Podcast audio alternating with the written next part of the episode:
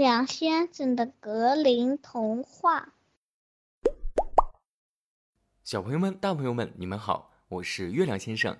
今天要给大家讲的故事名字叫做《强盗新郎》。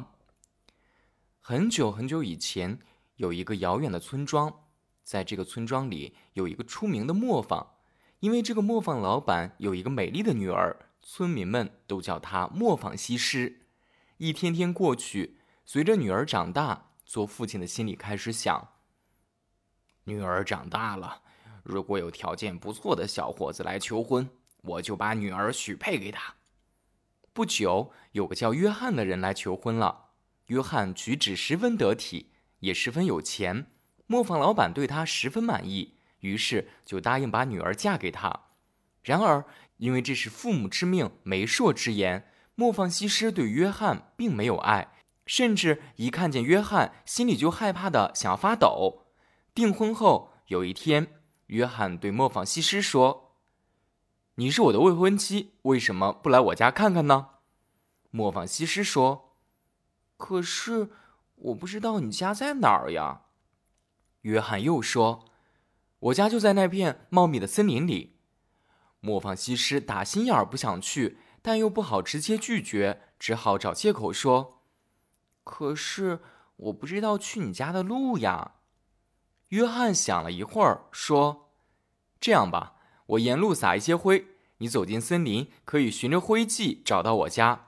下周星期天你一定要来，因为我邀请了一些客人，他们都想认识我的未婚妻。”到了那天早上，磨坊西施还是出门了。但他心里还是有顾虑，于是装了两袋豌豆和蚕豆带出门。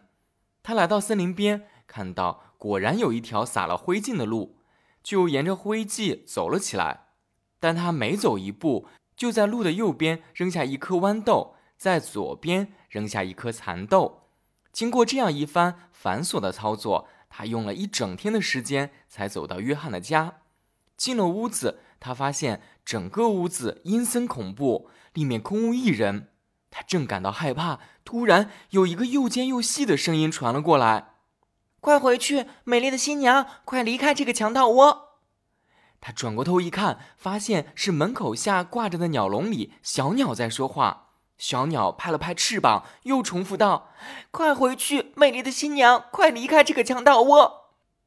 磨坊西施没把这只鸟的话当一回事儿，仍然往前走，进了一间又一间屋子，发现全部空无一人。最后来到地下室，看见一个老妇人坐在里面。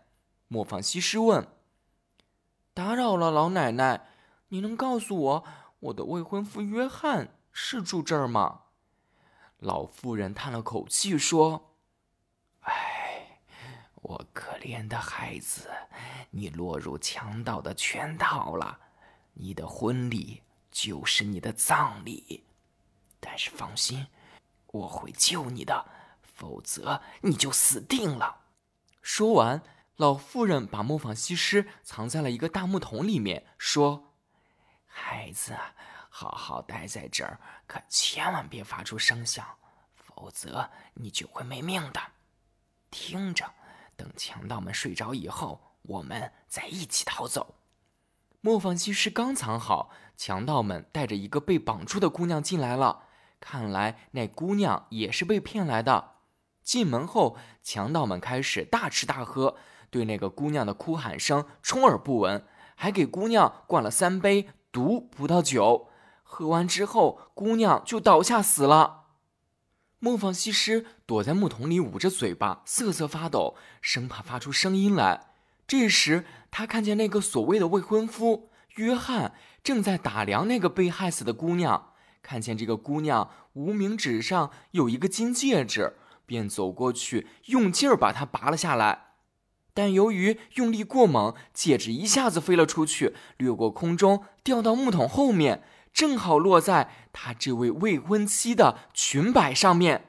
约翰站起来，端起一盏灯，到处找，可怎么也找不到。另一个强盗说：“快看看木桶后面有没有。”老妇人连忙说：“快坐下来吃你的饭吧。现在黑灯瞎火的，怎么找？反正戒指又不会跑，明天再找也不迟。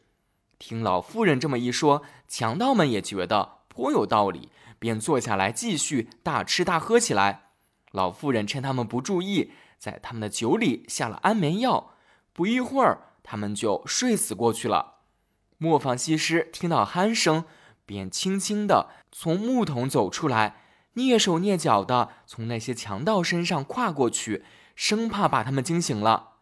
多亏了老天保佑，他顺利脱离险境，跟老妇人逃出了这个魔窟。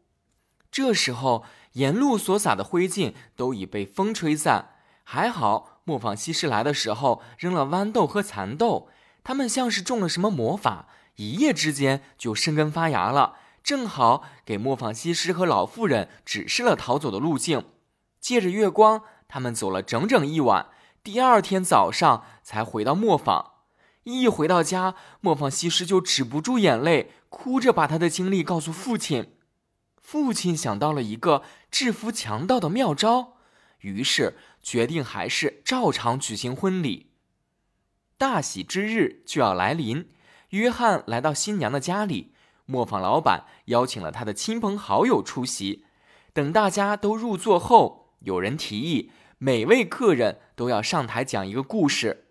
当轮到磨坊西施的时候，约翰提醒他说：“亲爱的，快上台，轮到你讲故事了。”磨坊西施走上台说：“大家好，我给在座各位讲一个我做过的梦。”我梦见自己有一天在森林里走啊走，走了很久，才来到一个空无一人的屋子里。一进门，一只挂在门口的鸟笼里的小鸟对我喊了两次：“快回去，亲爱的新娘，快离开这个强盗窝！”但我没有理会，往前走遍所有的房间。后来来到一间地下室，里面坐着一个老妇人。她对我说：“哎，我可怜的孩子，你落入强盗的圈套了。你的婚礼就是你的葬礼。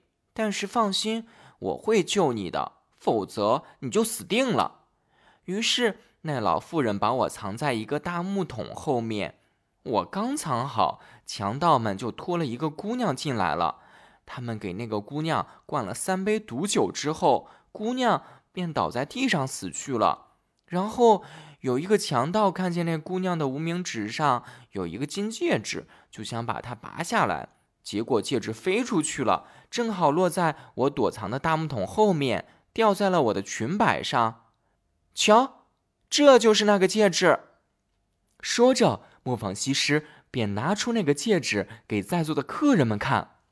约翰听完他讲的这些，看到那只戒指，吓得连忙站起身来想逃跑。但是被磨坊西施的父亲安排好的侍从们很快抓住了约翰，并把约翰送上了法庭。约翰和其他的强盗都受到了应有的惩罚。小朋友们，今天的故事到这儿就结束了。这个故事想告诉我们的是，通过不正当的手段得来的财物或者是感情，都是留不住的。如果你喜欢月亮先生讲的故事，记得订阅我们的专辑。本周在周四的时候还会更新一集新故事哦。我们周四再见。